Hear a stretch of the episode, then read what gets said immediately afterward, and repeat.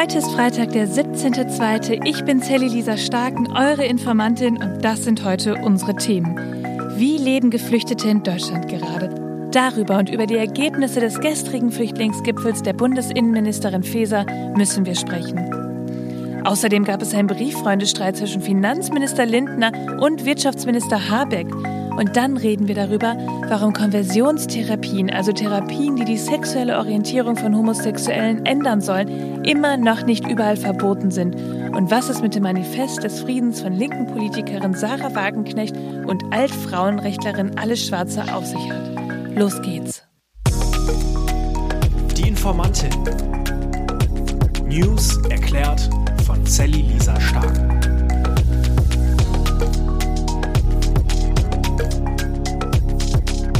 Na, habt ihr Weiberfastnacht gut überstanden? Für alle, die nicht so Karneval verrückt sind, gestern hat um 11.11 Uhr offiziell der Straßenkarneval angefangen und das erste Mal jetzt auch ohne Corona-Maßnahmen. Ich habe mir natürlich alle tollen Kostümbilder auf Instagram angeschaut und war auch ein klein wenig wehmütig, dass ich nicht in einer Karnevalshochburg war. Aber erzählt doch mal, wird bei euch Karneval gefeiert? Seid ihr das ganze Wochenende und der Rosenmontag unterwegs? Schickt mir doch mal eure Kostüme. Aber jetzt schnappt euch erstmal den ersten Kaffee, um richtig wach zu werden, egal ob er gestern zu tief ins Kölschglas geguckt hat oder nicht. Und dann lasst uns mal mit den News des Tages anfangen. 1,1 Millionen Menschen aus der Ukraine sind seit Beginn des Krieges am 24. Februar 2022 zu uns gekommen. Was für eine Zahl. Darüber sprach gestern auch die Innenministerin Nancy Faeser mit VertreterInnen von Bundesländern und Kommunen. Es ging vor allem um fehlenden Wohnraum, Schul- und Kitaplätze.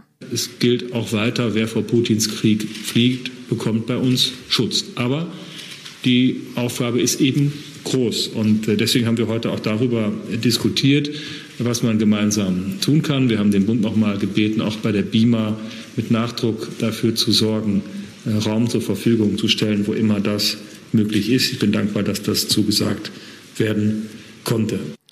Ja, das war NRW-Ministerpräsident Henrik Wüst und die Aussage, die stammt aus Dezember 2022 und daran sieht man ja auch irgendwie, dass das Thema an sich kein neues ist und die Länder und auch die Kommunen sagen, liebe Bundesregierung, wir brauchen hier einfach Unterstützung.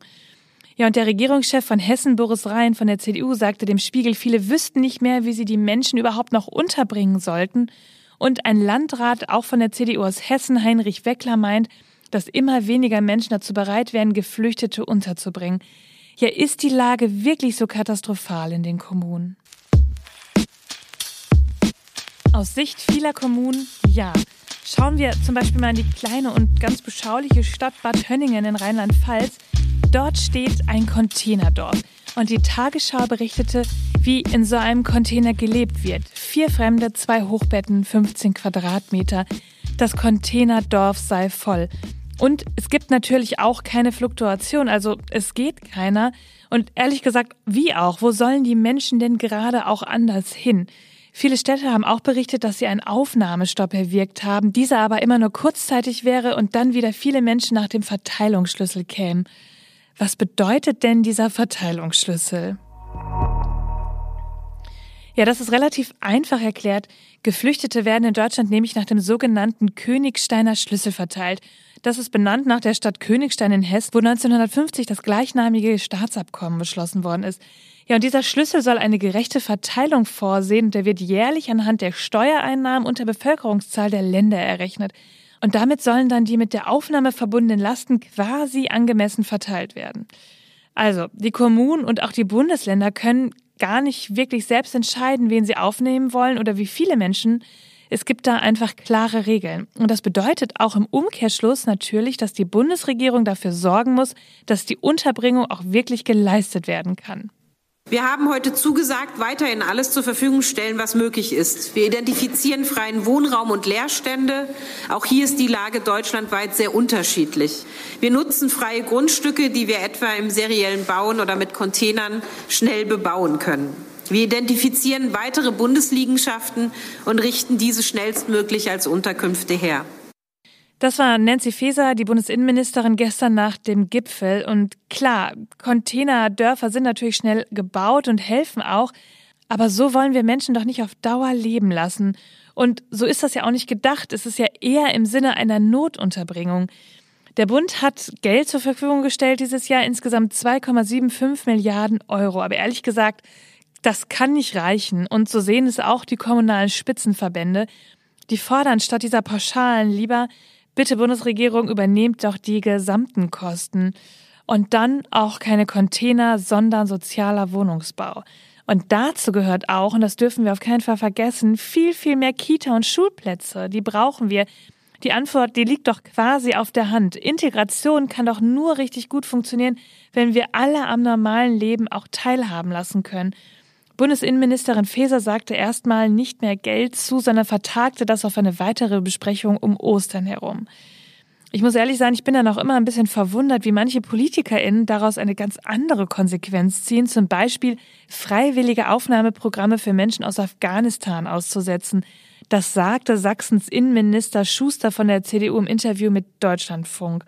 Aber Moment mal. Was mich ein bisschen besorgt ist in den Debatten der letzten äh, Wochen, dass wir auf der einen Seite mit den Menschen in Afghanistan fühlen, solange sie in Afghanistan sind, aber sobald sie aus dem Land fliehen, versuchen auf sehr unsicheren Wegen mit irgendwelchen Schleppernetzwerken, irgendwelchen Mafia, weil es keine legalen Fluchtwege gibt, aus dem Land zu kommen, dann fehlt uns die Empathie, dann sind wir sehr groß darin zu sagen, dass man die Balkanroute endlich schließen muss. Das war der Europaabgeordnete der Grünen Erik Marquardt und der sagte das im Dezember. Und immer wieder führen wir ja irgendwie Diskussionen darüber, wem man nun helfen kann oder wo man Hilfe versagt. Aber ich denke, bei der ganzen Debatte ist doch eines eigentlich am wichtigsten. Wir helfen Menschen, die zu uns kommen, und zwar allen. Und das sollten wir schleunigst auch genauso bei den Opfern des Erdbebens tun. Aber diese Diskussion ist eine sehr, sehr große. Damit meine ich auch, dass sie von der Angst von Überfremdung und polemischen Aussagen von rechts bis hin zu offenen Grenzen reicht. Ich glaube, eine gute Orientierung ist die Vorstellung, was man selbst benötigen würde, wenn man sich entschließt zu fliehen oder eben fliehen muss. Okay, was war da bitte bei Wirtschaftsminister Habeck und Finanzminister Lindner los? Zoff zwischen zwei Brieffreunden? Ja, irgendwie wirkte das so, aber mal von vorn. Der Bundeshaushalt 2024 muss aufgestellt werden und darin soll die Schuldenbremse beachtet werden, also die Begrenzung der Staatsverschuldung. Das will auf jeden Fall der Finanzminister. Christian Lindner diskutiert dafür nun die Eckwerte, also einen Ausgabeplan für die nächsten drei Jahre. Und darin bekommen dann alle Ministerien ein Budget. Also das, was sie dann ausgeben können. Und der Verteidigungsminister Pistorius hat zum Beispiel schon gesagt, dass er gerne 10 Milliarden Euro für den Verteidigungsetat hätte. Und Kanzler Scholz würde ihn da auch unterstützen. Und die FDP selbst, sie möchte eine Aktienrente einführen und braucht dafür auch 10 Milliarden Euro. Ja, da kam der Wirtschaftsminister Habeck wohl ein bisschen ins Schwitzen und meinte, dass es eventuell weniger Geld für seine Projekte geben könnte. Alle schreien laut hier und hier, ich brauche Geld und er bleibt da auf der Strecke. So viel Geld ist ja nicht da, wenn die Schuldenbremse dann eingehalten werden soll. Ja, Habeck will also, dass Lindner andere politische Projekte genauso forciert wie die Schuldenbremse und dass er öffentlich keine Vorfestlegungen treffen soll, wie zum Beispiel die Bundeswehr oder eben diese Aktienrente. Und das hat er ihm in einem Brief geschrieben. Die Grünen sprechen sich ja eh für mehr Investitionen aus. Und Lindners Antwort? Die kam auch als Brief zurück. Da klärt Lindner Habeck auf, dass er sich freuen würde, dass Habeck das Grundgesetz nicht in Frage stellen würde. Dort wäre nämlich die Schuldenbremse verankert und hätte somit Vorrang gegenüber Projekten, die im Koalitionsvertrag stehen würden. Ich sage euch, es ist natürlich völlig klar, dass es in der Ampel auch mal kracht und das kommt ja auch nicht allzu selten vor in letzter Zeit. Vor allem deshalb auch, weil die Parteien eben nicht gleiche Meinung haben oder gleiche Themen priorisieren oder vertreten. Politik ist ja irgendwie immer ein Kompromiss und deshalb gibt's halt auch einen Koalitionsvertrag. Aber der ist eben nicht mehr als eine Absichtserklärung. Man muss weiter für alles streiten und kämpfen und das haben die beiden hier wohl wirklich beim Wort genommen. Nur ob das so per Brief sein muss. Und was daraus folgt, ist, dass sich alle über diesen Streit echauffieren, also über die Person. Dabei ist es doch eigentlich viel interessanter, ob wir nun mehr Geld für Klimaschutz in die Hand nehmen, mehr in dieses Land investieren, um besser dazustehen, oder ob wir uns an die Schuldenbremse halten sollten. Ich wäre definitiv für Ersteres. Die Menschenrechtskommissarin des Europarats Dunja Mijatovic fordert ein Verbot für Konversionstherapien in der EU. Moment mal, sind die etwa nicht überall verboten und was ist das überhaupt? Zuerst leider nein. Bislang sind solche Therapien nur in Malta, Griechenland, Albanien, Frankreich und Deutschland verboten. Ich muss euch ehrlich sagen, ich finde das ganz schön krass. Denn Konversionstherapien, das können Elektroschocks sein, Hormone oder sogar exorzistische Riten und die sollen Homosexualität oder die Geschlechtsidentität von Transpersonen unterbinden. Dass das alles völliger Quatsch ist und dass es sowas überhaupt noch gibt, das macht mich so fassungslos. Schätzungsweise zwei Prozent der queeren Menschen in der EU haben laut dem Bericht der Menschenrechtskommissarin eine sogenannte Konversionstherapie schon hinter sich. Fünf Prozent von ihnen wurde demnach eine Konversionstherapie empfohlen. Und die tatsächlichen Zahlen, die können auch noch deutlich höher sein, sagt die Menschenrechtskommissarin. Ja, wie kommt es zu solchen Eingriffen? Meist unter einem religiösen oder medizinischen Vorwand. Ja, und ich frage mich wirklich, wie soll man sich dann nicht von der Gesellschaft ausgegrenzt fühlen? Und so sagt das auch Mijatovic, dass die Situation so nicht mehr tragbar wäre, denn oft bekämen Betroffene noch nicht einmal Schmerzensgeld oder könnten den ihnen zugefügten Schaden anerkennen lassen. Ja, bei uns hier in Deutschland ist das seit 2020 verboten, also auch erst seit gut drei Jahren. Wir sollten Konversionstherapien in Deutschland verbieten. Homosexualität ist keine Krankheit und damit auch nicht behandlungsbedürftig. Das war der damalige Gesundheitsminister Jens Spahn und dieser Vorstoß des Europarats ist also genau richtig und sollte schnellstens umgesetzt werden. kommt mit nach Mallorca in den siebten Schlagerhimmel. Ja, so lautet gerade ein Werbetitel einer sehr bekannten Fluggesellschaft. Das könnte nur heute etwas schwieriger werden, denn die Flieger sollen wohl alle unten bleiben. Die Flughäfen Frankfurt, München und Hamburg zum Beispiel stellen ihren regulären Passagierbetrieb wegen des Warnstreiks der Gewerkschaft Verdi ein.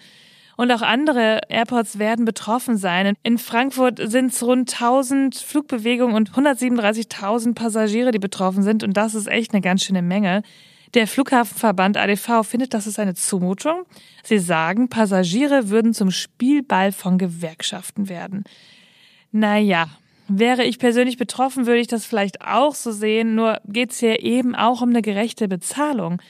Und in der ersten Runde forderten Verdi und der Beamtenbund DBB 10,5 Prozent mehr Einkommen, mindestens aber 500 Euro mehr für die rund 2,5 Millionen Beschäftigten von Bund und Kommunen mit einer Laufzeit von zwölf Monaten.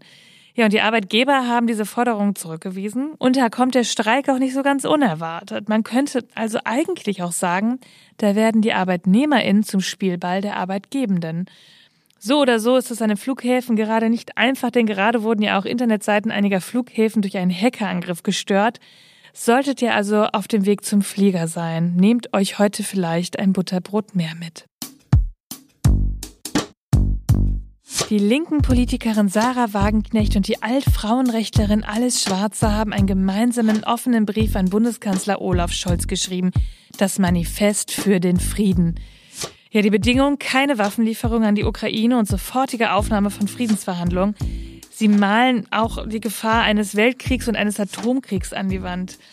Ja, dieser Brief, der hat ganz schön für Trubel gesorgt und als Petition auch schon über 450.000 Unterschriften. Und im ersten Moment könnte man jetzt ja denken, ja, ich will auch Frieden. Natürlich. Also unterschreibe ich das Ding.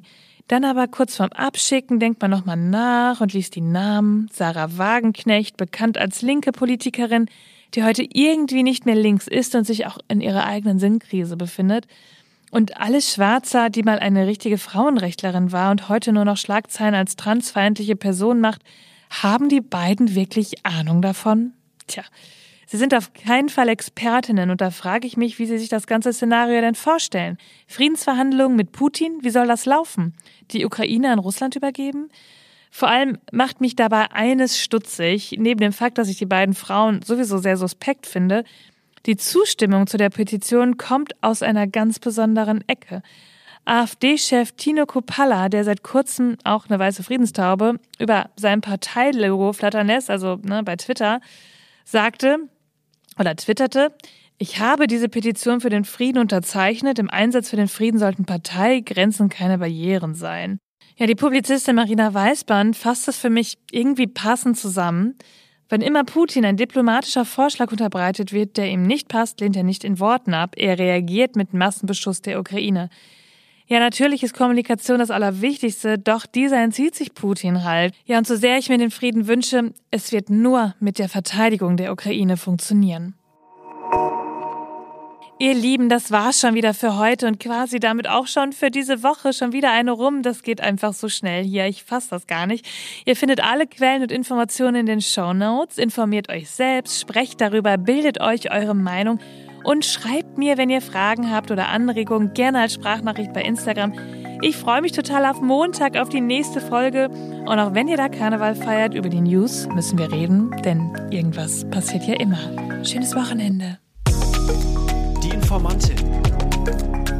News erklärt von Sally Lisa Stark. Eine Produktion von 7 One Audio.